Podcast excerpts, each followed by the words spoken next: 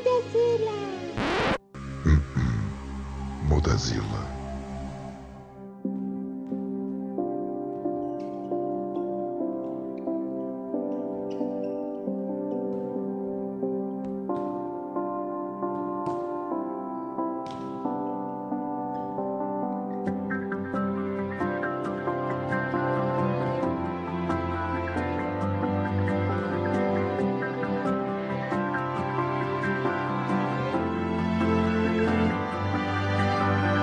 Mudazila, meus amigos podcast. Eu sou o Randy e eu sou o grande anão. Oi, gente. Aqui é a Deb. E não subestime aqueles que são baixinhos, pois são nos menores frascos que estão as melhores fragrâncias e os piores venenos. Exatamente. Ô, louco. Ah, é, uma coisa que eu aprendi a dizer, gente, porque, por incrível que pareça, eu sou menor do que o Nishinoya. Então, eu tinha que arrumar ali, aí umas defesas contra os bullying que acontecem, né?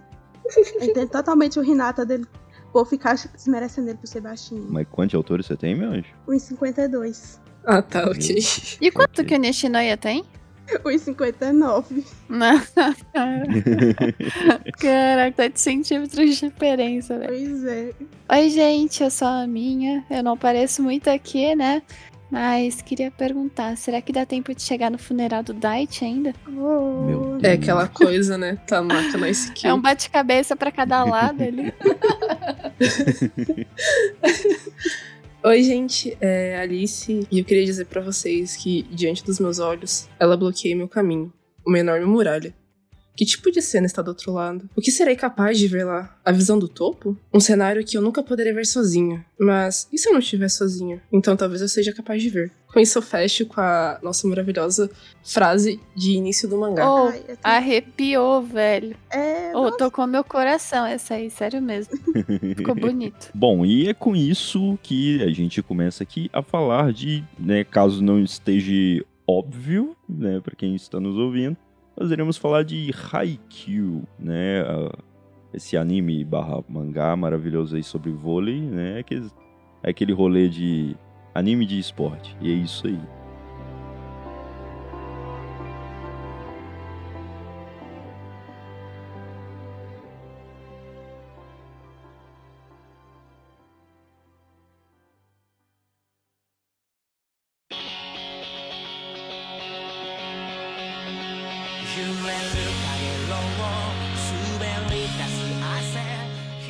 A gente tem nosso menininho, Hinata, ou Tangerina também, como o Kageyama prefere.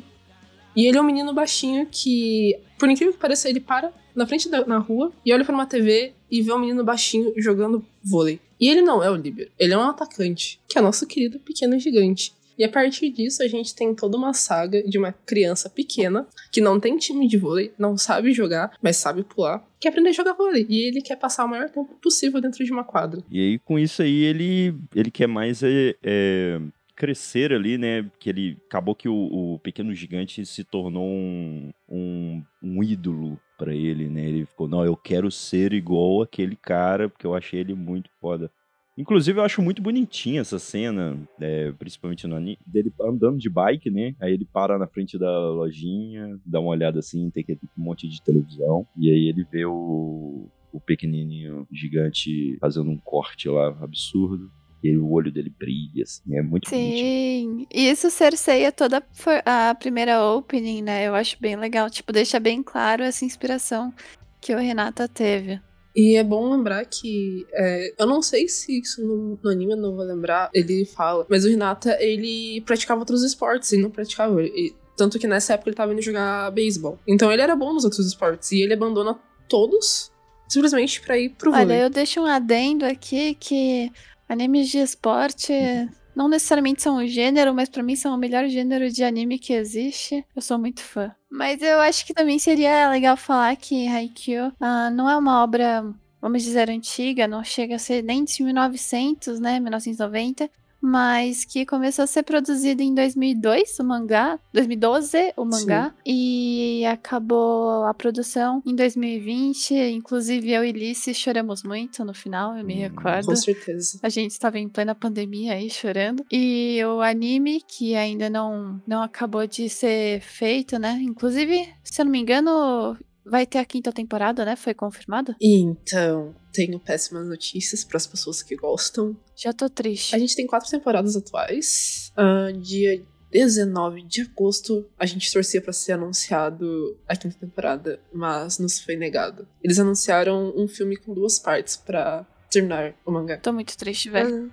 Eu não gostei muito disso, não. Eu acho que vai perder tanta coisa porque deveria ter mais temporadas, não um filme, né? Porque querendo ou não, um filme muito menos tempo, né? Ah, o filme, filme é sempre ruchado, né? Não tem como. E mesmo sendo dois filmes, é, é, há de se considerar que são 110 capítulos. Nossa. É muita coisa. A não ser que eles façam um filme de quatro horas, né? Aí. Na minha opinião, essa.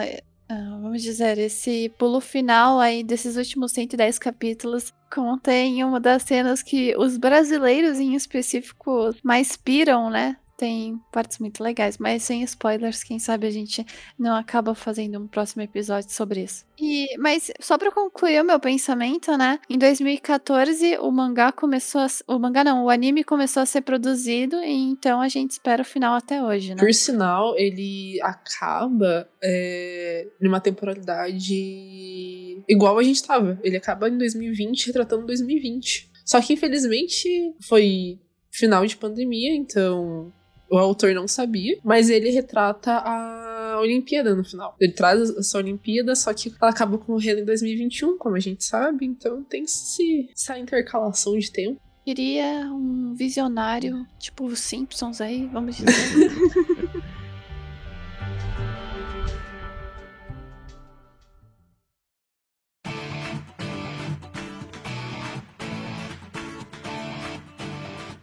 dando prosseguimento, então, eu gostaria de saber de vocês como vocês conheceram Haikyuu, como foi o primeiro contato, e se vocês lembram, né? Porque eu, particularmente, não me lembro muito bem porque eu fui assistir Haikyuu há uns anos atrás.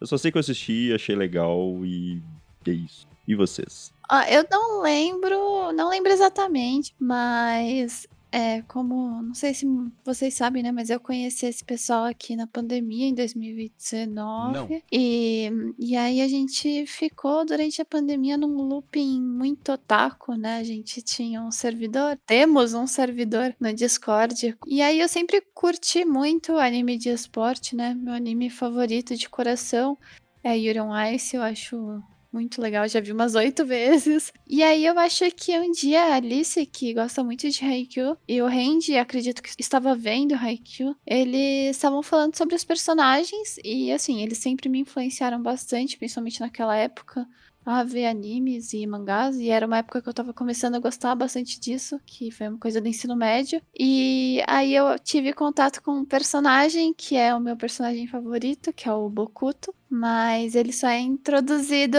na segunda temporada do do anime. E aí eu tive muito interesse, fui atrás de outro personagem, outro personagem, outro personagem, fiquei conversando bastante com o Randy e Alice sobre o anime e na época tinha três temporadas ainda, estava para lançar a quarta temporada.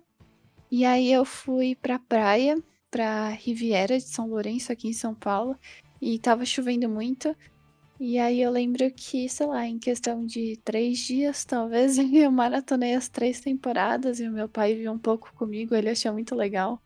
Eu, assim, eu lembro de ter sido esse o contato e hoje é um anime que e um mangá, né, porque eu acabei lendo a obra que eu tenho muito carinho mesmo. Inclusive coleciono e recomendo a todos. Isso aí. Debi, vou deixar a Alice por último, porque eu sei que ela é Haikyuu Fag, então. Debi, por favor, como você conheceu Haikyuu, como foi a sua experiência? É, tem essa coincidência, né? Quando o mangá de Haikyuu tava acabando, eu estava começando a assistir o anime. Vou dizer que eu não lembro exatamente como eu fui parar nesse momento estar tá assistindo Haikyuu, porque eu tenho um pequeno delay de memória de 2020. Eu não lembro de muita coisa que aconteceu. Então, eu sei que. É o Covid. É, Vídeo, é o Covid. Com foi a pandemia que bugou minha mente. Eu sei que eu vinha na sequência de ter termin... de acompanhado One Piece, o anime, né? De ter assistido Black Clover, ter assistido Boku no Hero. E em algum momento, eu não sei como eu. Ah, vou assistir esse anime de vôlei. Porque gosto muito de vôlei, sempre que passava na televisão eu estava assistindo. Não entendia muito bem as regras, mas gostava de assistir. E fui assistir Haikyuu. Uma coisa que eu lembro é da sensação que eu tive de ver o primeiro episódio. Porque eu me apaixonei por Haikyuu no primeiro episódio. Porque eu fui assistir, ah, anime de esporte, vai ter aquele poderzinho. Porque para mim, anime de esporte era tipo o Inazuma Eleven, que era o único que eu tinha assistido, né? Aí, ah, vai ter poderzinho, né? Aí eu fui assistir e não! É totalmente diferente. Os personagens soltam, eles treinam, eles. Todas as partidas eles vão melhorando. E foi uma paixão totalmente. É, gostei muito do Renata logo de cara, por me identificar realmente por ele, né? Personagem de ser baixinho e tudo mais. E ao longo do, do anime fui apaixonando por vários outros personagens. Kuro é assim, o amor da minha vida. E é uma, relação assim, né? Porque até os time inimigo eu começo a gostar deles. Porque eu assisti a primeira vez. Nossa, da Teco, que horror. Eu não gosto deles. Assisti pela terceira vez, já tava lá, let's go, let's go da Teco. Isso gruda na cabeça. E gruda. E Haikyuu realmente foi assim, tipo, uma paixão. Eu já se reassisti a primeira temporada quatro vezes, as outras temporadas três vezes nesses anos todos aí, de 2020 pra cá. Só tenho amor por esse, esse anime. Eu não cheguei a ler o mangá ainda, só li só um, um capítulo, eu acho, para tentar encontrar a parte que termina o anime e começa no mangá. Mas não voltei a ler o mangá, infelizmente. Vou fazer um, disso um projeto de vida futuramente para mim ler, para mim saber o que acontece, porque eu gosto muito dele nessa questão de não tá, não sair uma quinta temporada para mim acho que vai me prejudicar um pouco se eu não ler o mangá para saber direitinho tudo que acontece. Então, vou contextualizar para vocês, porque eu sou extremamente apaixonada por ver, muito apaixonada por ver. Eu acho que desde que eu tinha 10 para 11 anos. Então, eu sempre joguei na escola e foi num momento muito ruim da minha vida, foi um esporte que me chamou muita atenção. E ele não é um esporte de contato que era uma coisa que eu precisava, porque eu não sou muito fã de encostar nas pessoas, gente. E eu acho que, se eu não me engano, foi em 2018 a primeira vez que eu assisti. Eu assisti a primeira temporada e falei, nossa, é um anime de esporte. Mas eu vou e talvez seja legal, porque tem o de basquete, que eu não vou lembrar o nome agora, eu já não. Konobasket. Não tinha curtido isso. É, eu não tinha curtido muito, porque poderzinho. Tem Super 11 poderzinho. Ah, Super 11 é incrível, velho. Mas eu sentia, eu sentia aquela falta de uma coisa, tipo, mais próxima à vida real, sabe? E eu comecei a assistir, você vê o Hinata, que é baixinho. E ele não tá na posição de líbero, cara. Isso pra mim foi tipo, meu Deus, um sonho. Porque assim, eu não sou alta, eu tenho 1,67 de altura. A rede, a feminina, tem 2 metros. Eu não consigo pular muito mais alto que 2 metros.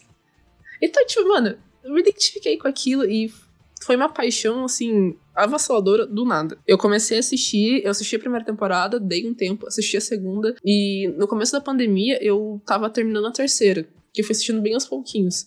Mas foi, cara, uma paixão, assim, gigantesca. Foi eu sofrendo com cada personagem, eu não consegui odiar nenhum rival. Eu ficava triste porque eles perdiam. Eu ficava triste porque a Karasuno perdia. E você vê aquele crescimento, você vê que tá próximo da realidade, porque o Renata, ele não tem alguma coisa que dá vantagem nele. Ele é bom em pular e tem um, um grande condicionamento físico. E é isso. E é explicado por que, que ele tem isso. Não é tipo, ai meu Deus, ele foi destinado a conseguir pular tão alto, ele é destinado a conseguir cortar qualquer bola. Não, porra, ele se ferra.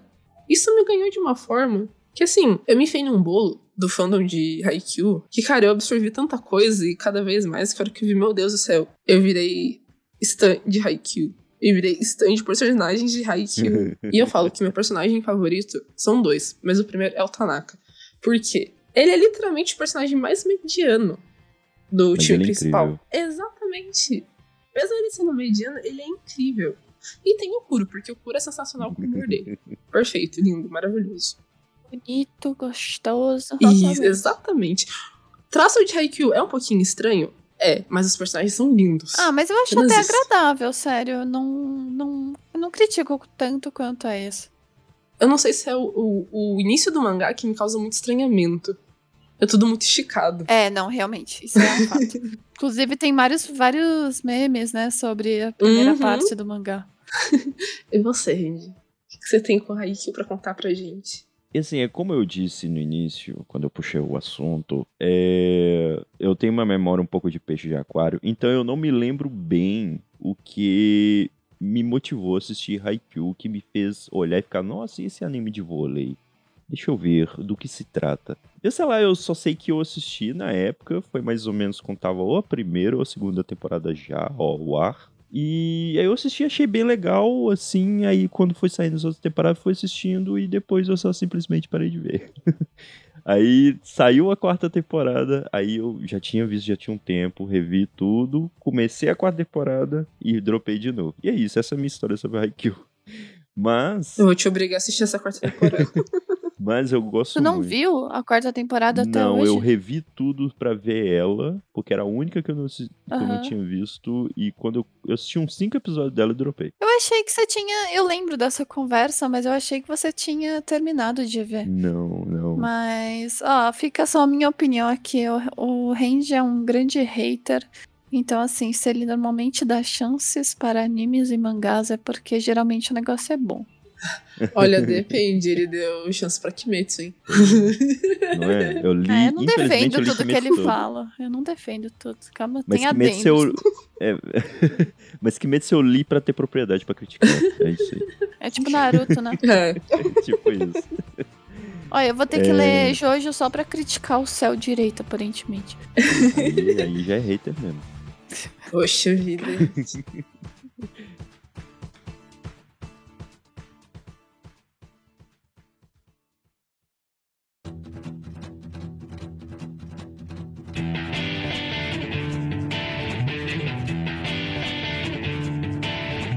Começando aqui um, um assunto aqui, né? É, enquanto a Alice tava falando sobre a experiência dela, como ela conheceu, ela acabou citando que nas partidas ela não ficava triste ou com raiva do, do time inimigo.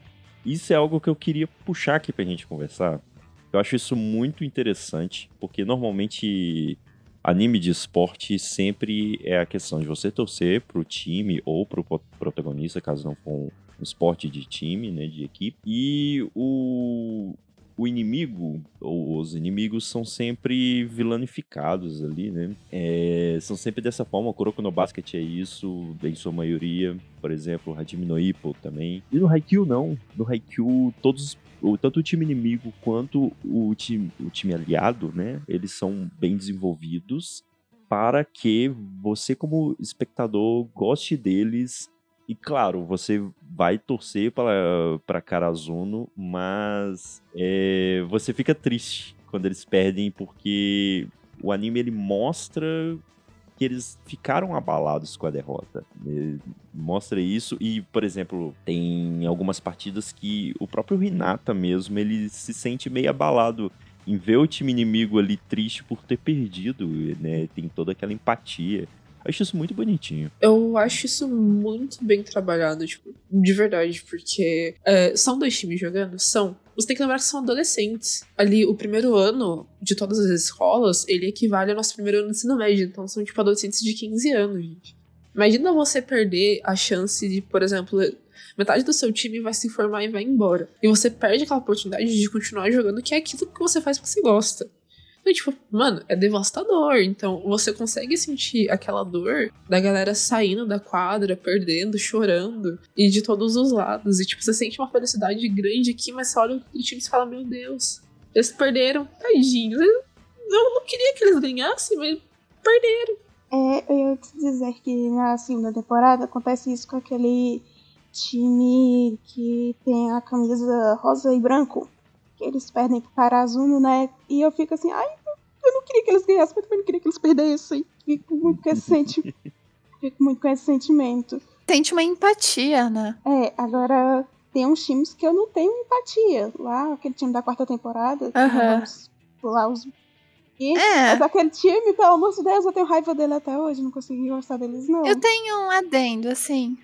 É, assim, eu concordo que a gente acaba torcendo tanto pro time, né, principal, que é a Carazono, Sim. quanto acaba gostando também dos outros times, assim. É, eu entendo que, na verdade, isso é muito. faz parte, né, da obra e é muito bem desenvolvido, como o Randy e Alice disseram. O, a obra de Haikyuu tem um desenvolvimento legal dos outros times, de outros personagens, em específico no mangá, né? Eu acho que eles não deixam a desejar muito quanto a isso, principalmente uh, porque eu acho que uma coisa importante, como vocês disseram anteriormente, né? O Haikyuu é um anime de esporte mais realista no sentido, não tem poderzinho, né? Os outros personagens não são tão vilões. É, na verdade, eles são adolescentes. Mas. E eu acho isso muito legal porque. Não tô falando que no Brasil não tem essa cultura, mas o Japão tem uma cultura muito forte em questão aos times, né? Então, se você entra num time, é porque você realmente é bom naquele time, você gosta e você vai se dedicar muito para aquilo.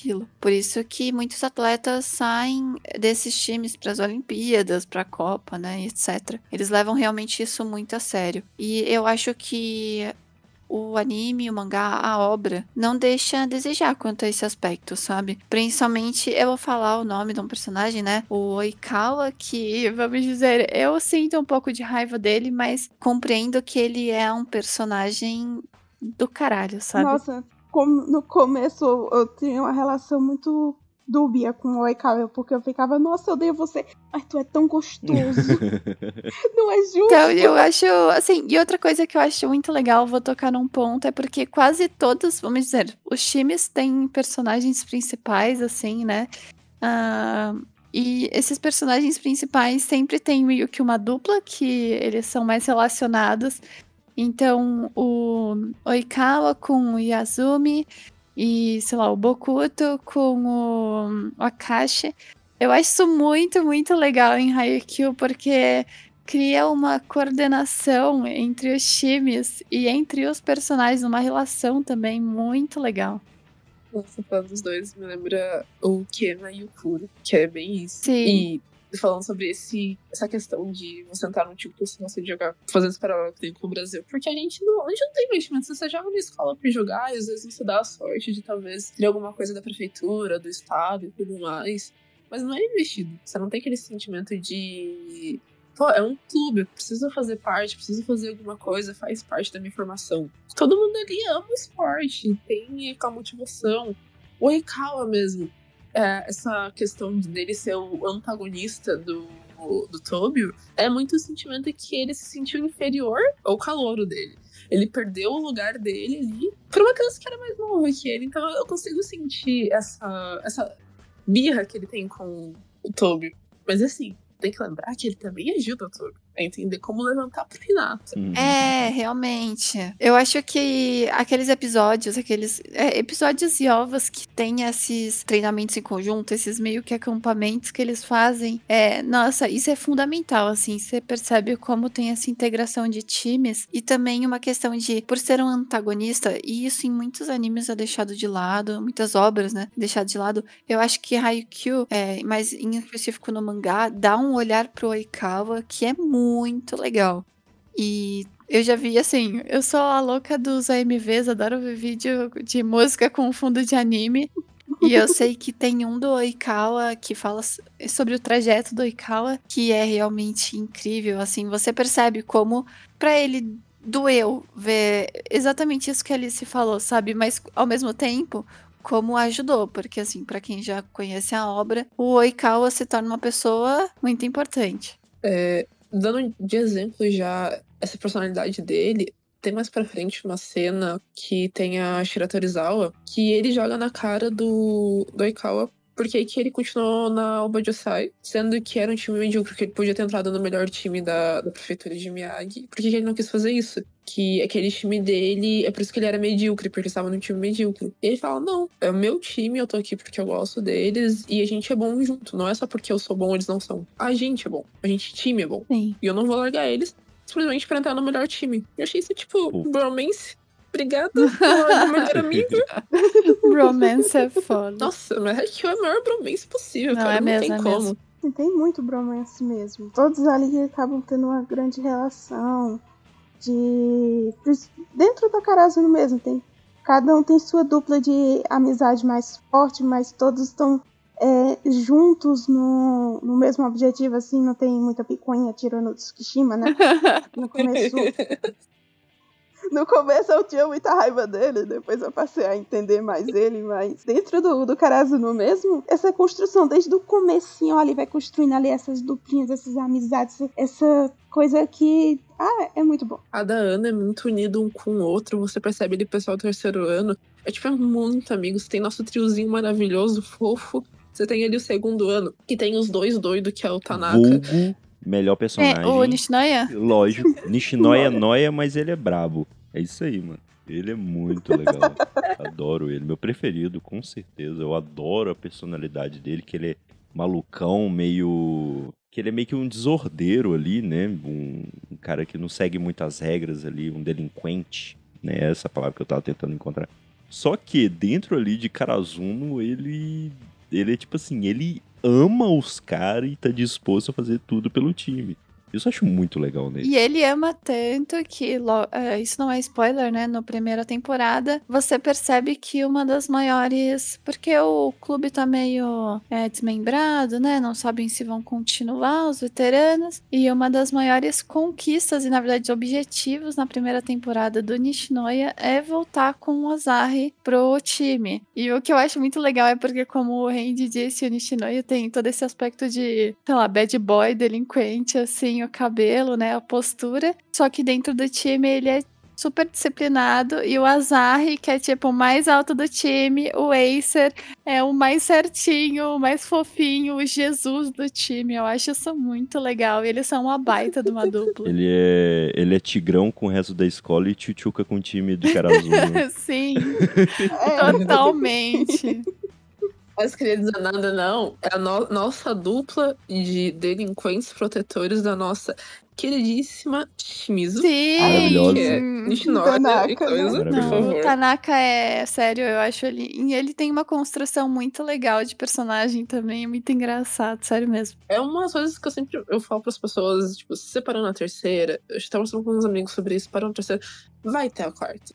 Porque a quarta temporada é, tem muito foco, a segunda parte, em cada personagem. E tem um no Tanaka. Que, cara, quando eu li aquilo no mangá, eu chorei.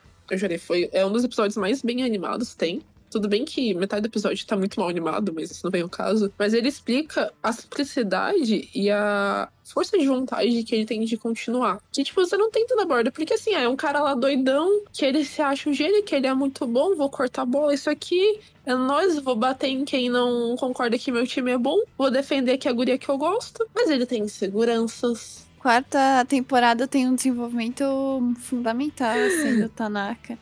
E vamos dizer, aos guri, né? Deu tudo certo no final.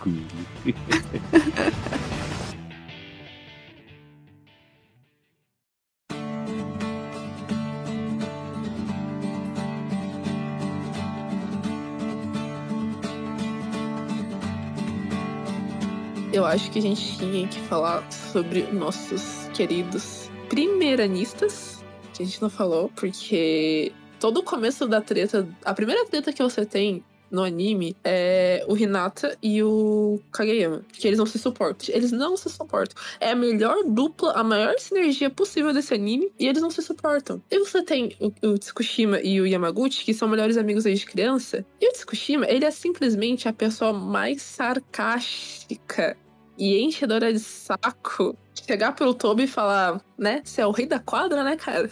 Me conte como é ser o rei da quadra. Nossa, o primeiro encontro deles, né? Começa ali uma treta por causa que o Hinata e o Kageyama começam uma briga, né? Lá na quadra. Uhum. E o Daichi fica tentando, não, gente, calma, para com isso. E eles lá tretando, começa um desafio. E nesse desafio eles acabam acertando uma bola na peruca do, do vice-diretor, do diretor, né? Nossa, Muito bom. é uma treta que assim, a gente acha que vai acabar em briga e termina num- numa coisa engraçada e ao mesmo tempo termina numa coisa tensa, porque o Daichi, no- quando resolve a treta com o vice-diretor, expulsa eles do time, né? É, vocês só vão entrar se vocês não sei o que. Eles passam ali um tempo ainda discutindo pra poder chegar num acordo do que é que eles vão fazer poder voltar pro time. Aí tem todo o negócio da Daichi, ah, então resolve ali, vamos fazer um um 3 contra 3, é, vocês e o Tanaka contra eu e os outros dois do primeiro ano. E até nesse momento a gente ainda não sabia quem eram os outros dois. Aí a gente só vai conhecer eles quando o, o Tsushima atrapalha um pouco o treino do Kageyama e do Hinata. Ali já começou uma treta dos, dos três, né? Porque o, o Yamaguchi é muito de boa, da paz, ele não ia começar uma treta com ninguém. Ah, mas sejamos sinceros que o Tsukishima, ele é um encrenquinha do caralho, viu? O bicho arruma briga. É, eu iria no soco com o Tsukishima. Mas assim, nossa, é, é muito bom. O Tanaka, ele, tipo, ele é muito, muito bad boy. A primeira vez que ele chega no clube, ele chega com o É cabelo colorido lá, mó marrento, cara fechado. Primeira vez que ele vê o Hinata e o Kageyama, ele fica puto porque o Kageyama tá sendo mó grosso, não sei o que lá. Aí o Hinata tá gritando, tipo, gente, eu tô aqui também. Ele fala, quem é que você tá gritando aí? Hoje tá falando aqui. Aí ele vira, ah, é o molequinho que pula alta pra caralho. E aí, prazer. Eles viram melhores amigos. É. Ah, É isso. e o, Hinata, quando chama Tanaka Senpai, né? Nossa, o Tanaka se derrete Ah, inteiro. não, isso é intancável.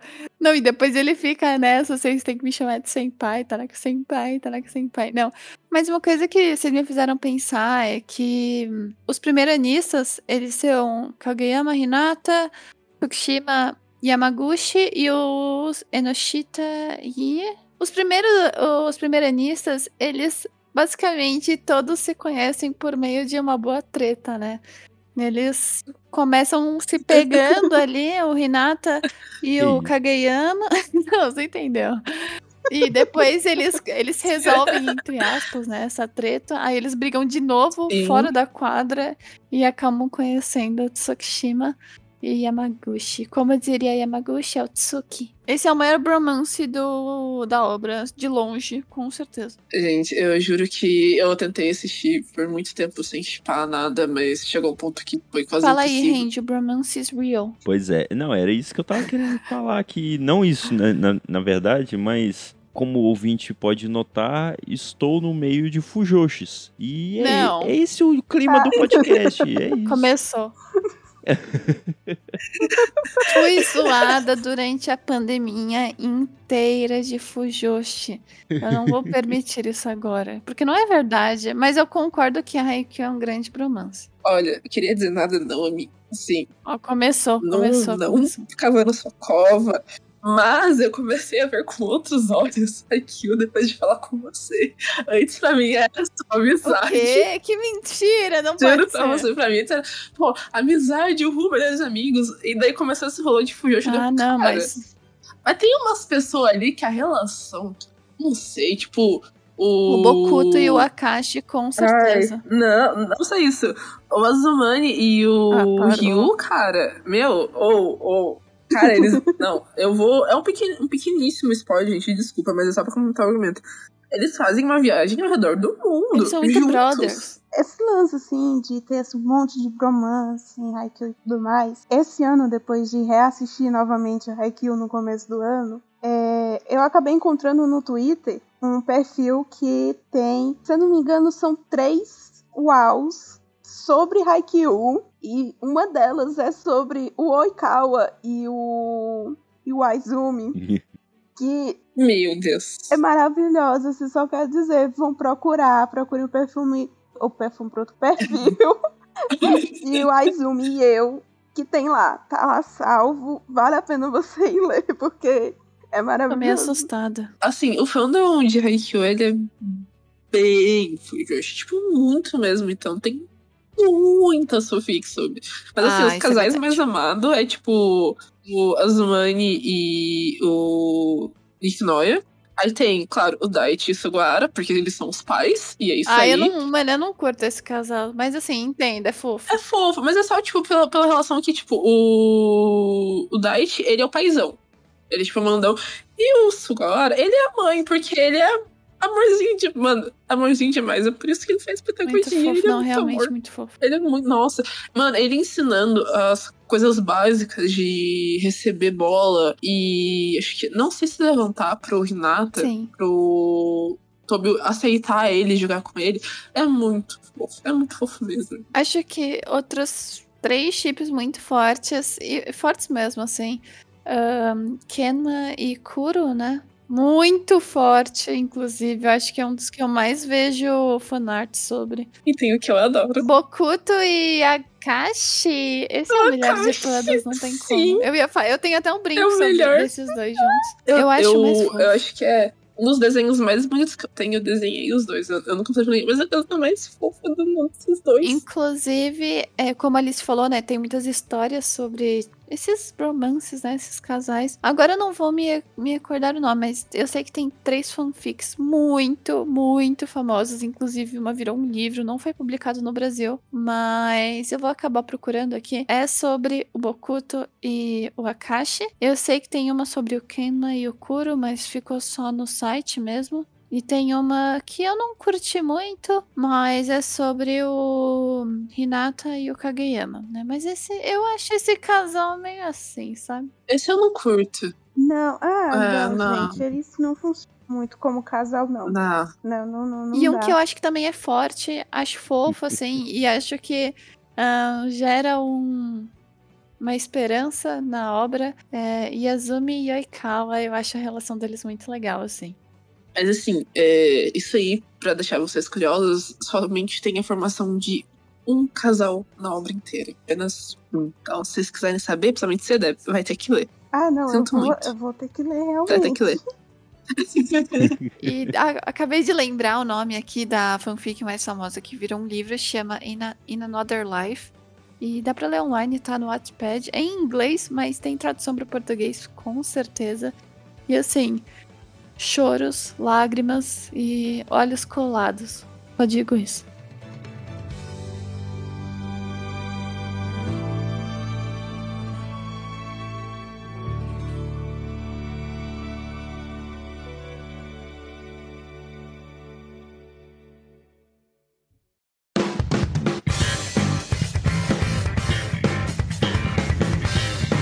Eu queria falar de uma coisa chamada Reunião Nekokarasu, que é a primeira parte do primeiro encontro entre esses rivais eternos e épicos, que é a Nekoma com a Karasu. Que é uma rivalidade que vai até o final do mangá. Até o final. Porque é a famosa Batalha do Lixo entre os corvos e os gatos.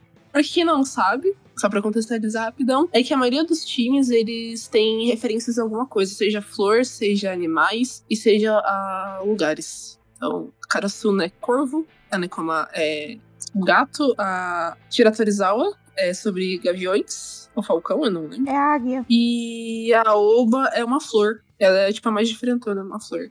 Gostaria de conversar sobre essa batalha do lixo sensacional. Eu achei demais quando eu vi da primeira vez, porque, gente, fez muito sentido ser um corvo contra um gato por causa do lixo. Eu adorei essa, essa temática. Eu acho, eu acho maravilhoso isso. Que eles fazem mó, mó tchan, assim. Ah, batalha do lixo. Aí você fica, porra, mano. Batalha do lixo, velho. Sério mesmo? E assim, é legal, é legal a temática, entendeu? Do gato ali, que tá ali no lixão, aí tem o corvo que come qualquer merda. E aí dá uma briga boa, entendeu? E, os- e é muito legal a partida é, contra eles. Porque a Nekoma, ela é muito sagaz, observadora, né? Isso é, é o estilo de, de luta deles, digamos assim. Eu acho muito legal isso. Eu gosto. É, e dá pra analisar também por outro lado que o Karazuna e a Nekoma não eram assim os times que eram campeões nacionais, que sempre estavam lá presente. Dá pra levar por esse lado de tipo, ah, eles são meio esquisitinhos, o povo não dá nada por eles, tipo lixo, né? E eles vão lá, surpreende totalmente todo mundo. E eu, pelo menos, vejo por esse outro lado também. É muito bom porque essa rivalidade deles é de anos. Os antigos treinadores eram amigos e rivais enquanto jogava. O atual treinador da. Na verdade, é o segundo treinador, porque o primeiro ainda continua sendo o antigo. E o atual treinador do Karasuna, eles eram amigos e rivais, só que eles eram rivais de banco. Eles não jogavam na quadra, eles ficavam no banco o tempo todo. E eles passam essa rivalidade também para os nossos meninos maravilhosos. É porque também a gente tem que ver que no passado o tanto a Nekoma quanto o Karazuno eram times que tinham mais jogadores, né? Eram Sim, times mais fortes, fortes. tinham mais jogadores. E o técnico da Karazuno agora, né, que é o Kenshin, ele era neto do treinador Ukai. E, e ele tava no banco. Então a gente vê, ah, nepotismo ali não Sim. tinha. O mais legal é que ele trabalhava de graça, porque ele não é um funcionário contratado. É, é quem é o, o técnico, digamos assim, o responsável é o Takeda Sensei, né? Uhum. E o Takeda Sensei insistiu tanto, fez tanta raiva até conseguir que o Kenshin fosse técnico do, do, do Karazuno, porque ele não entendia nada de vôlei. Que é engraçado, a gente vai assistindo, aí tem uma nova informação e tá lá o, o Takeda Sensei anotando no caderninho ou lendo alguma coisa, porque ele não sabe. E ao mesmo tempo que ele não sabe, vai aprendendo, ele também vai mostrando pra gente algumas regras que a gente talvez não soubesse. Eu, eu acho muito legal no Takeda. Tem esse lance aí, né, de dele não saber, mas ele se importar tanto com os alunos ali que ele faz um esforço, entendeu? Ele para poder ajudar eles, para poder entender a situação. Mas eu acho muito engraçado que ele basicamente só serve para apoio moral e para liberar permissões para os alunos, porque ele é o professor. É. Mas uma das funções dele, e isso você vê em vários personagens, até mesmo na Shimizu, ele tá ali pra te explicar o que tá acontecendo se você não entende de Ele é o vôlei. Speedwagon do, de Haikyuu. Exatamente isso.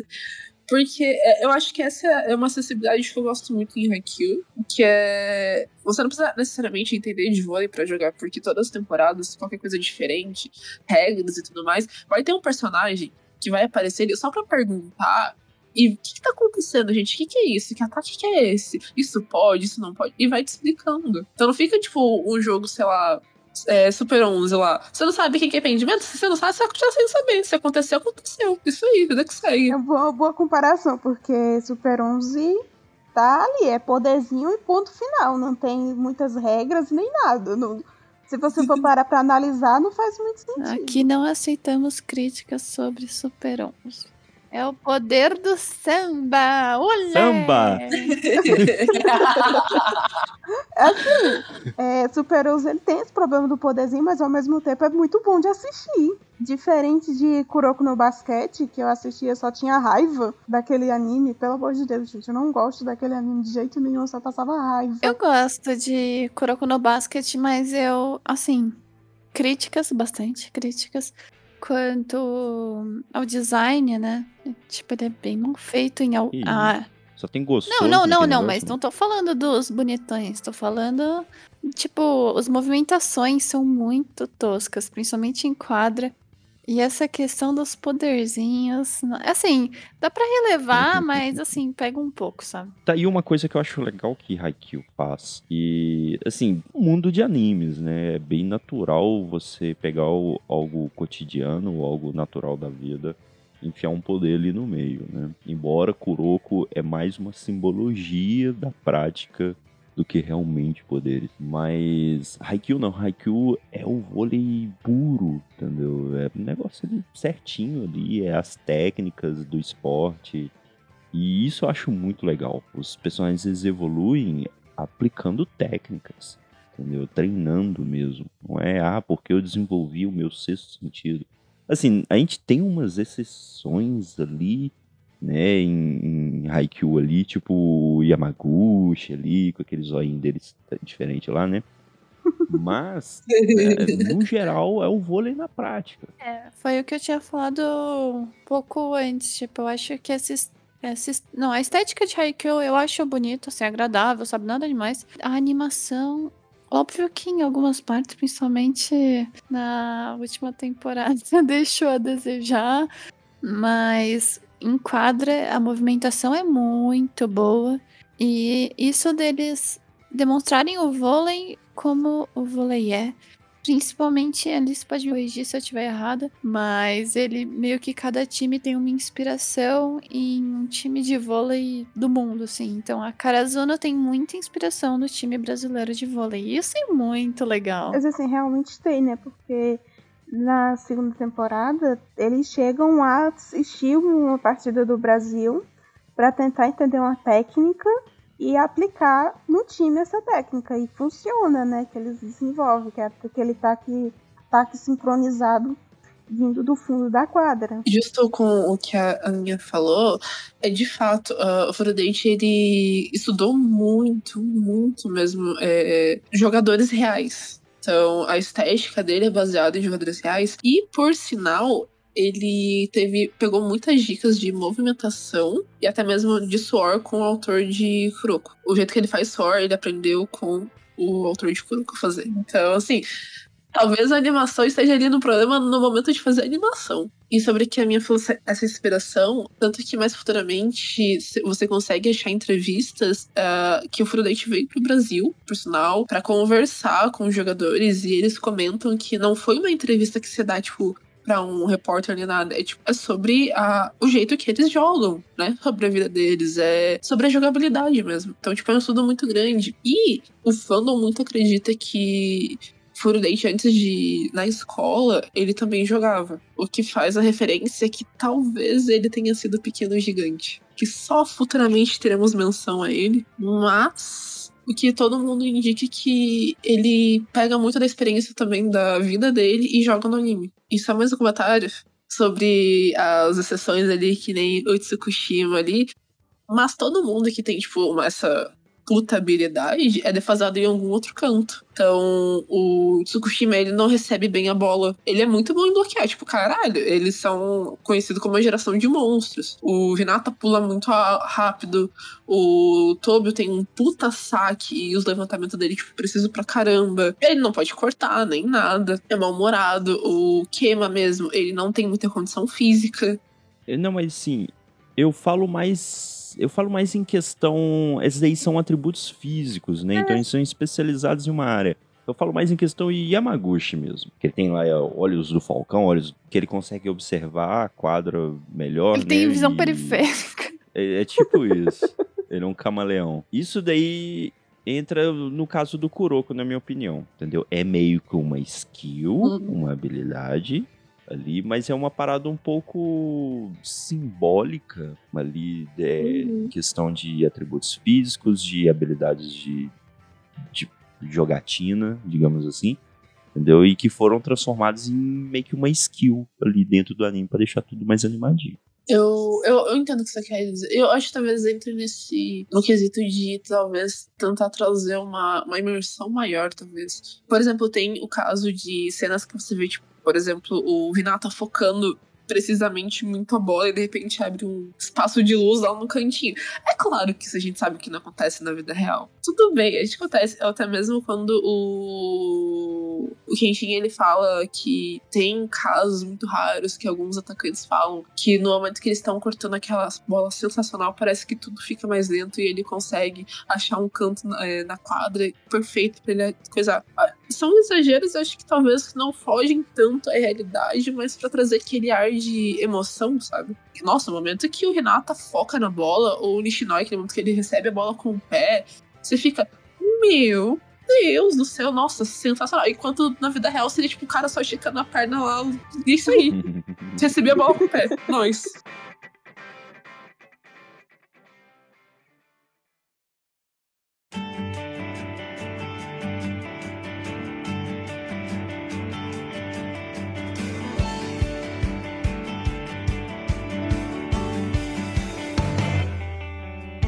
E a gente quase esqueceu de falar também, né, dos segundanistas. Assim, temos o Tanaka, nosso bad boy, né?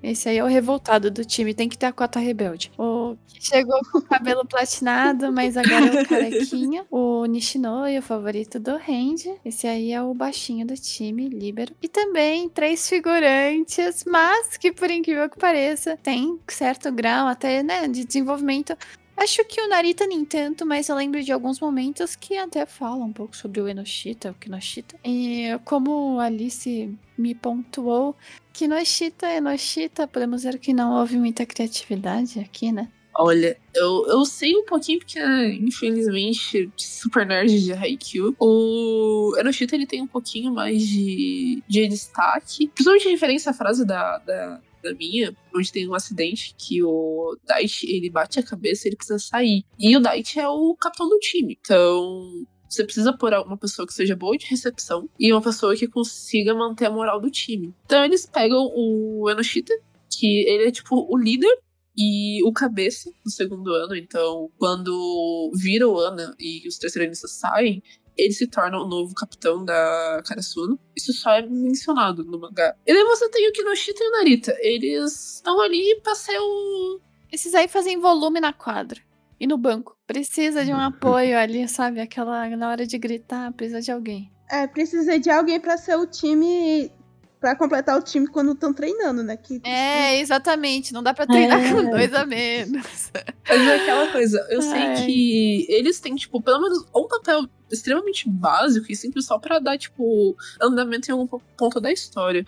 Porque o Kinoshita, ele é atacante, que ele é Wing Sparker, e ele é Pin Sever. Ou seja, uma das funções dele é sacar. Só que nosso sacador oficial do time é o Yamaguchi. E ele chega, tipo, cara, se você não sacar direito aí, eu vou roubar teu papel, velho. Você não tá entendendo. Se você se garanta aí, senão eu vou pegar. E ele serve pra isso, só pra motivar um dos personagens principais do time a melhorar. Porque ah, os três, eles literalmente, eles têm a maioria a, a mesma função, que é de atacante, que é Wing Sparker. A Isso aí. deles é substituir. É, precisava, precisava. Tem que fazer, tem Exatamente. que fazer parte também, né? E então, né? Apresentamos primeiranistas, segundanistas, terceiranistas. Esse aqui é composto por três jogadores que é, recebem os primeiranistas, né? No Daichi, que esse aí a gente vai pro funeral. Os, a mamãe Shugawara e o Azahi, que do time da Karazuno é o meu jogador favorito. Esse é o Ace o Altão, Jesus também, né? E acho que um dos jogadores que tem a personalidade mais fofinha. Não, o Sugawara é muito fofinho, gente. O Sugawara é a cota de cabelo branco do time também. Daí uma coisa que eu gostaria de falar de Haikyuu, que é o quão ele é pé no chão com cor de cabelo, né? Assim, pé no chão entre aspas, né? Que a gente tem personagens como o Hinata, que foi vai ali um pouco fora da curva. Não, Randy, o Tendou, cabelo vermelho. A minha falou aqui dos terceiranistas, né? Mas falou, faltou falar da Kyoko, né? A nossa assistente do time. Maravilhosa. Ela tá ali pra auxiliar eles em tudo que é possível. Uma das cenas que eu mais gosto dela é quando ela traz a faixa, né? Que tem a faixa do time que tá escrito voe. Que é uma coisa que a gente vai ver nos jogos contra os outros times, que aí tem a escola ah, é, da Teco, Muralha de Ferro, tem o, cada um tem um- uma frasezinha embaixo, assim, de coisa de motivação. Mas o, o da Karazuna é somente voe, porque é tudo que eles precisam fazer, né? É- eu acho isso aqui muito bonitinho. É legal, né? O que eu acho muito legal na Kyoko é que ela é muito contida na dela, né? Ela é quietinha, tal, ela faz tudo ali na, na dela ali. Mas quando você vai analisar os passos que ela tomou, assim, né, as decisões que ela tomou, ela é tudo pra poder ajudar todo mundo, entendeu? E, e é muito legal como ela tem essa personalidade um pouco mais retraída, quando ela esboça alguma, algum sentimento, alguma expressão um pouco mais extravagante, você choca. Você fica, caramba, mano, até Kyoko ali tremeu na base ali. Que. Sim. Oi. Eu acho que o pouquíssimo que mostra do background da Kyoko é muito emocionante, sério. Muito, muito. E eu não falei, eu não tinha falado da Kyoko, né, terceira nista, mas eu também não falei da Hachi, que é a primeira nista. Ela entra. Ela entra na primeira temporada já ou é na segunda? É na segunda. É na segunda, porque é, no começo da segunda temporada eles estão todos treinando, né, pra melhorar e tudo mais. E a Kyoko, é, ela começa a procurar uma substituta pra ela, né, porque ela precisa treinar Precisa alguém pra tomar conta do time no ano que vem, né. Aí é que ela acha, encontra a Hachi. Que é uma graça. Ela não tem. Ela tem uma. Um temperamento, uma personalidade é um pouco diferente do da Kyoko. Ela é mais extrovertida, assim, ela demonstra mais essa fofurice dela, mas é uma personagem muito legal. Não, não acho que tenha muito desenvolvimento, na verdade, quase nada, mas ela realmente acho que acrescenta muito nas cenas, eu acho muito divertido.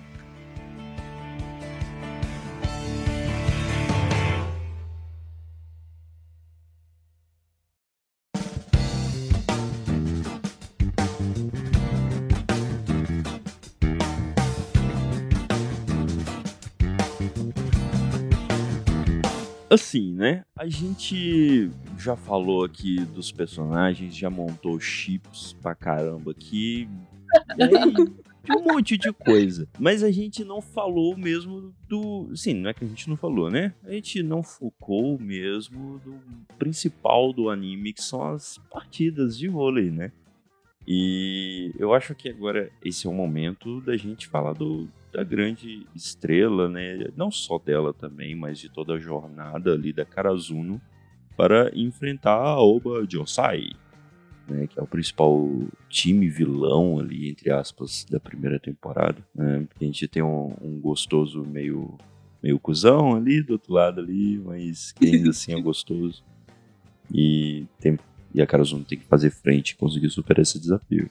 Então vamos contextualizar para quem não conhece, tá ouvindo agora, é que o, o anime ele gira em torno de chegar no nacional, no campeonato nacional de vôlei do Japão. Então, só que para isso, primeiro eles precisam é, realizar mini torneios em cada região para você ir escalando. Então, a nossa querida, é, se não me engano, é na prefeitura de Miyagi, é, A gente tem a Karasuno, a gente tem a Dateko, a gente tem a Banjosai e a gente tem a Shiritorizawa. Mas é só pra frente. Então a gente vai ter essas primeiras duas partidas importantes, né? Infelizmente vou ignorar os segurantes, que a gente não lembra o nome do time deles.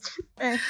pra seguir pra esse desfecho de temporada de partida. O, eu, o que eu gosto muito nessa rivalidade que a Oba Josai faz com a Karazuno é que né, é, é, o que a gente estava conversando mais cedo sobre o Oikawa, que ele caça treta ali com a galera do, da Karazuno, principalmente com o Kageyama, mas é meio que pelo bem deles, como se fosse a gente está aqui de pé na frente de vocês, nós somos seu obstáculo. Mas é, se você passar pela gente, você vai ser uma muralha, entendeu? Tipo, estaremos torcendo por você se você conseguir fazer isso. Isso eu acho muito legal, assim, toda esse rolê do, do Oikawa mesmo em si, ele ter essa inveja do Kageyama ali, mas lá no fundo ele tá torcendo para que tudo dê certo, para que os caras consigam crescer, mas enquadra que vença o melhor. E eu acho legal, na verdade acho legal não, acho engraçado que no time do Aoba Josai um, tem literalmente o, sei lá, se o, se o Tanaka tivesse um gêmeo mais rebelde que ele seria o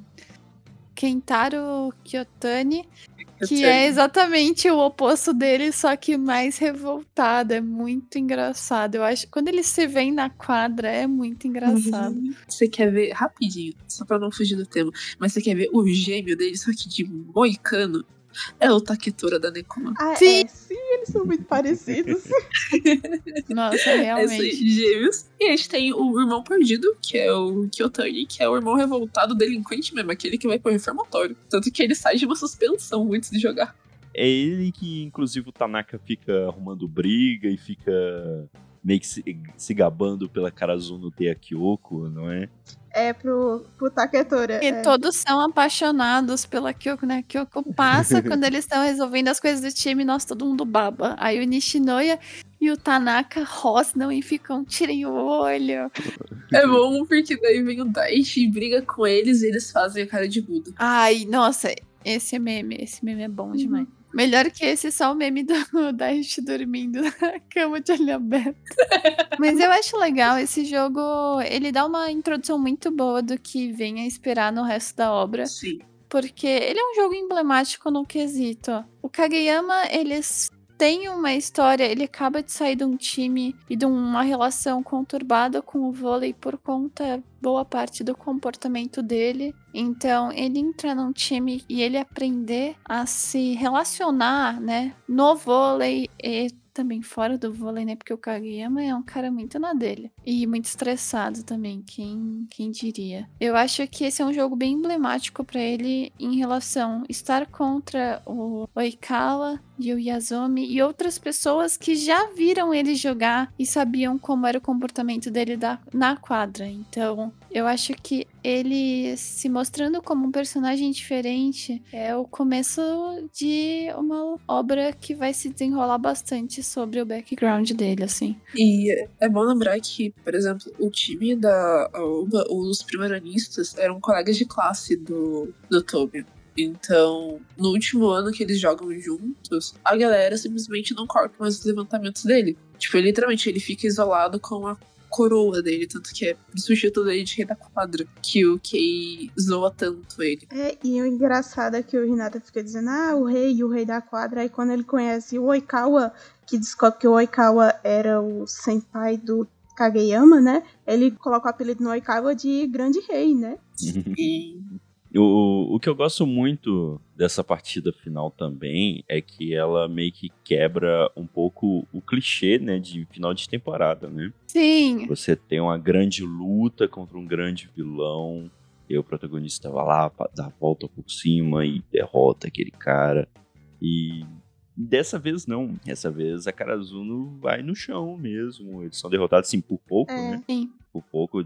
Foi bem ali acirrado o rolê ali, mas foi uma boa partida. Mas eles perdem. E aí, só que a sorte deles é que aquilo ali não era um grande campeonato principal, né? Senão o time tava tudo acabado ali. Aí eles puderam aprender com seus próprios erros pra poder Exatamente. A sorte é que, como eu falei, esse jogo serve pra desenvolver muitos personagens, né? Como time. Então, no caso, o Hinata e o Kageyama, que seria, são os maiores protagonistas do time, né? Eles realmente começam a perceber como é que eles têm que jogar. Eu acho que o time começa a se relacionar muito melhor depois disso. Como o Randy falou, essa quebra de expectativa, um pouco que rola no começo da temporada, é muito importante pro resto da obra. eu acho que essa derrota ela nem funciona como um banho de água fria, entendeu? Que algumas pessoas podem achar isso um pouco anticlimático. Eu acho que pelo contrário, ela funciona como um banho de água quente mesmo, porque você fica bolado que eles perderam e quer continuar vendo pra ver como eles vão ganhar. Sim, eu concordo totalmente com o que você tá falando, totalmente. É uma psicologia reversa, digamos. assim. pessoas ficaram revoltadas no filme. Isso aí. É, esse ponto da- dessa derrota é uma das coisas que me fez gostar muito de Haikyuu. Porque você espera essa vitória e ela não vem. Porque é vida real, você perde. E a sua falta de experiência, a sua falta de técnica, em um jogo de extrema técnica, mesmo que às vezes um golpe de sorte vai te salvar, a técnica pesa. Não tem como. Então, se um time ele tá maior em sinergia, a galera sabe jogar melhor, desculpa, a chance de você perder é gigantesca. E é o que mostra que eles precisam treinar, eles precisam crescer, eles precisam aprender a jogar melhor. Então não é tipo só porque é o protagonista, ele necessariamente precisa ganhar. E eu, assim, foi realmente uma derrota, mas eu não considero que foi uma derrota total, porque durante a partida a gente viu eles evoluindo em algum ponto. Tipo, o Renata conseguiu é, melhorar um pouco o bloqueio, não é agora que ele desenvolve muito mais o bloqueio dele, mas ali ele já desenvolveu um pouco mais, já melhorou com a ajuda do Sugawara, né? E eles foram evoluindo ao longo do jogo, né? Isso é o que é importante. Que foi que eu tava assistindo, eu estava um pouco desesperada, porque disse, meu Deus, vai acontecer, não vai acontecer, eles vão ganhar, eles não vão ganhar. E vai para aquele terceiro set, que o terceiro set vai para mais de 30 pontos, eu fiquei um pouco desesperada. Mas no final, é realmente derrota, mas eu não considero que foi uma derrota total. A minha ali cresceu muito eles como um time, deles é, realmente estarem batalhando juntos pelo mesmo objetivo, digamos assim. E aprender com seus próprios erros também, né? Eles viram onde eles falharam e treinaram aquela, aquela fissura ali, né?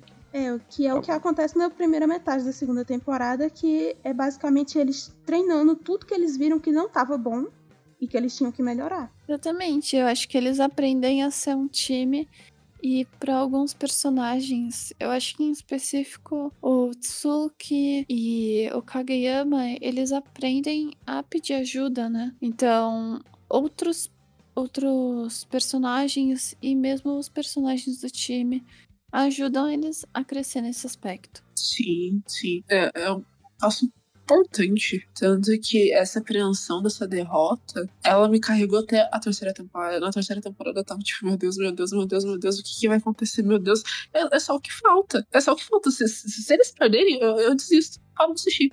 Porque se- o medo da derrota se torna muito real. Você sofre junto.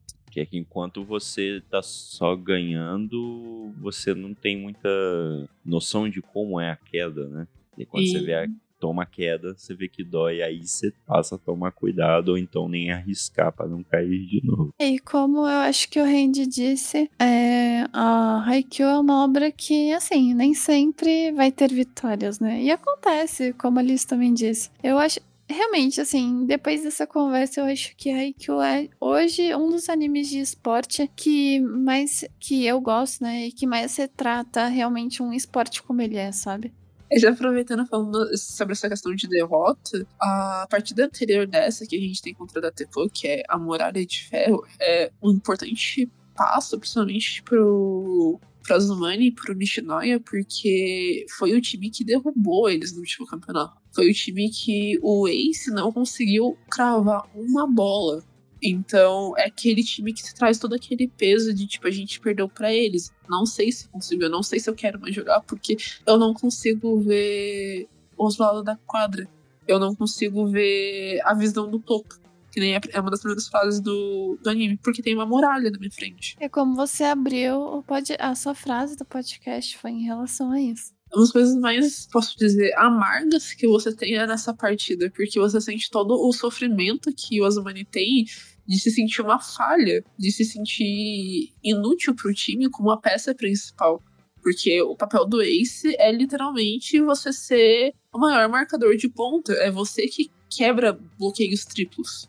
Ah, e acho que o Nishinoya, né, como a gente disse, é um dos principais a ajudar o Asahi nessa, nessa superação, né? Também a crescer, porque como terceiranista, né, o Nishinoya sabia como era importante pra ele tomar essa confiança, né? Porque o Asahi, ele é dem- no início da obra, e ele isso é um pouco característica da person- personalidade dele, mas ele é um personagem inseguro, assim. A confiança de você ter alguém nas tuas costas. E essa confiança, cara, é tão trabalhada que. Eu, mais um incentivo pra falar pra vocês assistirem a quarta temporada do mangá é que isso desenvolve entre o Hinata e o Tsukishima. Porque é é a relação que não dá certo, que se odeiam. E eles são rivais, porque eles disputam a mesma posição. Então, assim, ah, esse desenvolvimento de tipo de confiança e de amizade é muito bonito. É muito fofo. Entre o, o Kageyama e o Hinata também muito forte, a ponto de às vezes eles não precisarem nem se comunicar com os olhos, né, que é algo comum no vôlei, mas eles já sabem exatamente o que eles têm que fazer e, e o, na verdade o Kageyama se surpreende muito com isso, porque ele está sempre, sempre zoando o Hinata de, ai, como você é lento, você não consegue pegar o passe e tudo mais, e o Hinata surpreende ele, não só nisso, mas também surpreende o time com algumas atitudes que ninguém esperava dele. Você quer ver o maior ponto de confiança? É o fator que por muito tempo o Renato cortava a bola de olho fechado. Ele só levantava e descia o braço de olho fechado. Isso foi uma coisa que eu fiquei, cara, isso aí não faz sentido não, velho. Isso eu não compro. Mas tá bom, tá bom. Eu vou, eu vou deixar pelo bem do desenvolvimento. E é mó legal que ele vai tentando aprender ali a cortar a bola de olho aberto. Ele sempre erra, né? Porque ele se distrai Sim. com alguma coisa, né? Não consegue ter o foco ali na bola. É, e uma. Mudando assim um pouco de, de assunto, né? Mas focando ainda no Renato, o engraçado é que o Renato, sem querer, ele acaba encontrando o próximo adversário sem ser na quadra, né? Porque, porque o que ele conheceu no dia que ele saiu pra correr junto com o time, ele se perdeu, né? E acaba encontrando o Kema, que tava. Não sei se ele tava perdido também, mas ele tava lá boa no cantinho Ah, jogando. tava jogando videogame esse nerd aí. Aí depois tem o fato de que sempre que, tá, que vai ter um jogo, o Renato acaba encontrando o- o- os inimigos, digamos assim, no, no banheiro, né? Não, eu acho muito engraçado que toda vez que ele vai no banheiro, e às vezes as pessoas até já conhecem ele, mas toda vez que ele vai no banheiro, ele encontra alguém mais alto que ele. Tipo, quando ele encontra o Leve no banheiro do, do time da Nekoma. Nossa. E ele fica tipo, nossa, como esse cara é tão alto, como assim? E tem mó zoação entre eles, é muito engraçado. Todo mundo fica olhando assim, ah, esse aqui que é o baixinho da cara azul. Hum, ele não parece ser grande É. coisa. É muito da hora. Sempre. Não, e ele fica irritado, e aí do nada aparece ou o Dash ou o Kageyama, e tipo, vamos voltar, vai. Para de ficar se distraindo aí. E, é- esse encontro deles faz referência ao primeiro encontro do Kageyama com o Hinata, que é no banheiro. Verdade! Eles se encontram lá, ele tipo, vamos galera, para de zoar o cara aí, vocês têm que jogar sério. Vamos, vamos, vamos. Mó ditador. Kageyama era ditador. É um ponto, né, quando o Hinata, ele entra no, na escola com esse objetivo de vou destruir o rei da quadra, que é o Kageyama, e quando ele encontra o Kageyama e ele fica, o que você está fazendo aqui? E eles entram nesse conflito é exatamente por isso. Como assim? Como ele iria derrotar o rei da quadra no mesmo time? Como ele iria se tornar melhor? E a partir disso, né, acaba desenvolvendo todo, toda a relação entre esses personagens. Nesse ponto que a Alice tocou a verdade, muito importante. De inimigos, sei lá, melhores amigos na quadra e melhores jogadores também, né? Só na quadra, né? Do lado de fora os dois Não, passam. mas nada. aí faz parte. Quem nunca saiu no soco com amigo?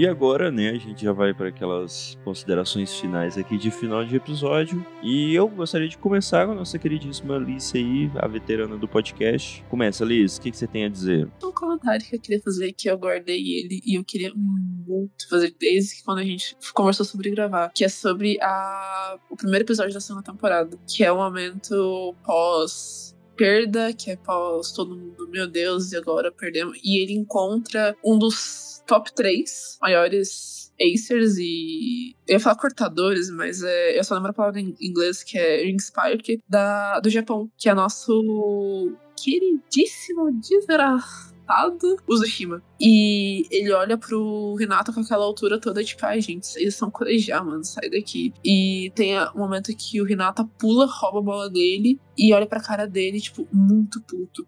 Porque o Zushima, ele fala que a Shira Torizawa é um campo fértil. A Oba Josai, perdendo para eles, porque eles também sofrem uma derrota para eles, é um campo estéreo. A Renata olha pra cara dele, tipo, muito bravo. É a primeira vez que ele enfrenta um oponente, tipo, um oponente digno, tipo assim, que em todas as classificações é melhor que ele, e não passa mal, não fica alimentado. Ele fica extremamente sério, concentrado e olha para ele. Prazer. Shoyu Hinata, do concreto. Arrepiou, arrepiou. arrepia, arrepia muito, ele arrepia. Porque ele traz aquele sentimento dos corvos caídos do time que agora não é nada. E ele fala: A gente vai te derrotar, cara. Você pode ser o bonzão, você pode ser o top 3. A gente vai te derrotar. Pra vocês verem a pegada desse anime, gente. Meu amor eterno. O bicho é, é baixinho, mas é marrento, né? Exatamente. O bicho é ruim. E essa cena é muito legal porque o Renato fica super sério, né? Inclusive, é, é uma cena emblemática. Se procurar no, no, no, Google, você vai encontrar o rosto dele, assim. Não, não tem mais nenhuma outra cena que ele fique com o mesmo rosto de quando ele ficou. E o Kageyama atrás deles, tipo, esse é o meu Hinata. Só que eles ainda estavam tentando se dar bem. E o Kageyama tava, tipo, vai baixinho. Muito legal. E, e, detalhe, né? Eles encontraram o Shiwaka como? Eles estavam treinando corrida e o Hinata e o Kageyama resolveram fazer uma aposta de quem corria mais e foram parar em outro lado da cidade, basicamente, e encontraram o Shijima lá no, no meio dessa corrida. Sim, mas eu gosto dele, assim, sabe, não é nada demais, porque ele não é um personagem muito carismático, sabe? Uh, eu acho a dupla dele, que é o Tendo, praticamente, bem mais. Cari... Não, bem não, muito carismático. Ele é meio pedra, sabe? Ele é meio ah, normalzão, assim. No expressions, sei lá. Gente, é uma das melhores obras que eu já vi. Não é aquela coisa uau, não é. Mas é muito bom. De verdade. Pra você ter uma coisa fora de fantasia, sabe? O que eu peço pra vocês é. Quem quiser vir conversar comigo sobre Haikyuu, estou sempre muito aberta. Pra bater muito papo. Introduzo vocês aí nessa comunidade. Ela é muito calorosa, por sinal. Ela é um pouquinho estranha porque todo mundo é Fujoshi. Parou com isso. Pois é. É mentira, gente. Eu não concordo com isso. Mas, estamos aí. Quem sabe, se vocês ajudarem a pedir, a gente traz mais alguns episódios sobre IQ. Puxa sardinha lá. Mas faça pra minha amorzinho, coisa mais linda que é Fujoshi sim. Mas assim, gente, por favor, que façamos mais episódios, porque preciso falar, preciso babar ovo pro Bokuto pra vocês pro Bokuto e pro Akashi. Sou muito fã de animes de esporte, né? Recomendo bastante. Acho que é um anime de esporte diferencial, assim, porque tem uma história boa, bem pé no chão, assim. Eu acho que até, eu diria que assim, se encaixa num slice por falar do contexto de, de vida dos garotos, mas foge do clichê, na minha opinião. E sem poderzinhos, com uma animação boa. E eu discordo, não tem tantas fujoshis assim, ó. O, o Randy tá aqui, ele não é fujoshi, tá bom? É só 90%. só Mas. E leiam as fanfics. Essas sim são muito boas também. Olha. Agora eu passo a bola pra Deb falar com vocês um pouco. Bem, gente, é, num apanhado geral, simplesmente incrível, né? Mas também é daqueles anime que inspira você. Talvez inspire você a tentar jogar aí um pouco de vôlei. Quem sabe eu não vou fazer isso porque eu não tenho nenhuma veia atlética em mim, mas me faz inter me interessar muito mais por assistir realmente o esporte. Era uma coisa que eu já assistia e via, como eu disse antes, não entendia muito bem das regras, mas agora entendo das regras. Eu assisti, eu fico, nossa, aquela dali é o livro. Olha, que aquele levantador, nossa, que saque maravilhoso. Você sai meio especialista depois de assistir Haikyuu. E agora faltam nossas considerações, nosso queridíssimo e único homem hoje, né? Randy. É, eu gosto muito de Haikyuu, eu acho muito legal. Eu não sou completamente apaixonado como essas damas que me acompanham aqui nesse episódio, mas eu acho muito legal. Tem uns desenvolvimentos de personagens muito legais. Eles não ficam como um Kuroko no basquete, assim, não criticando Kuroko, que eu gosto bastante, mas que só foca só nas habilidades assim, atléticas dos personagens, eles treinando em si, o rolê ali do, das partidas, você tem ali um desenvolvimento pessoal ali em Haikyuu, entendeu? Você tem os personagens lidando com seus próprios problemas pessoais e tentando superar eles, às vezes em partida mesmo. E isso é muito mágico. Eu acho isso muito legal. É, é a cerejinha no bolo junto com o glacê ali. Eu acho que isso dá um brilho a mais na obra e é bem legal eu só fico com muita preguiça. Pois, né, eu não falei mal esse episódio, né? Tem, tem que ter um momento. Eu só fico muito com o pé atrás, embora eu sei por que isso acontece, porque é feito desse jeito, na verdade, que é com temporadas de uma partida, saca? Tipo, a partida é a temporada inteira. Tipo, meu amigo, chega um momento que você já tá de saco cheio. Preciso concordar que quando eu descobri que a terceira temporada era uma partida, assim, eu acho muito bem distribuído, tipo, realmente muito bom. Sim. Mas eu também tive essa mesma impressão do Randy, de tipo, nossa, sério? Não, com certeza, tipo assim, quem nunca assistiu e me vê falando isso, pensa, caramba, os caras pegam uma temporada inteira e a temporada inteira é uma partida. Pois é, é desse jeito. Mas na prática, ali, você assistindo, funciona muito bem.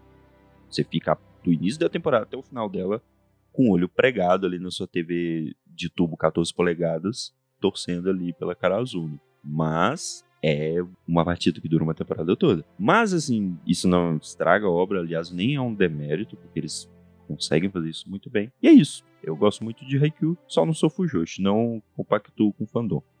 Quem nega demais tem a esconder, hein? É, também tô achando. E agora nós vamos por finalmente, né? Finalmente. Lici, nossas redes sociais, por gentileza, meu anjo. A gente tem no Twitter, Instagram e TikTok Mudazila com dois L's. Não por extenso, por gentileza, tá? A gente também tem nosso queridíssimo Discord pra vocês. É, o link tá aqui na descrição do episódio, né? É, tá na descrição. Sempre dá uma olhadinha e entre, por favor, estamos aqui pra conversar. A gente também tem nosso e-mail. Se você é uma pessoa que gosta de mandar e-mails, eu gosto de mandar e-mail. Mudazila com dois L's, arroba gmail.com. Entrem no nosso Discord. Apoia a gente, que a gente cria uma ideia que você apoiar pra ajudar em umas pautas. Você pode fazer sugestão de pauta pra gente. E um aviso muito importante: se você tá ouvindo a gente pelo Spotify, ativa a notificação. Você vai receber notificação assim que sair episódio novo. Olha só que belezinha. sai quentinho, gostosinho. Mas então é isso. Com essa deixa, eu deixo um bom dia, boa tarde, boa noite para os nossos ouvintes. Tchau, gente. Isso aí. Até depois. Adeus.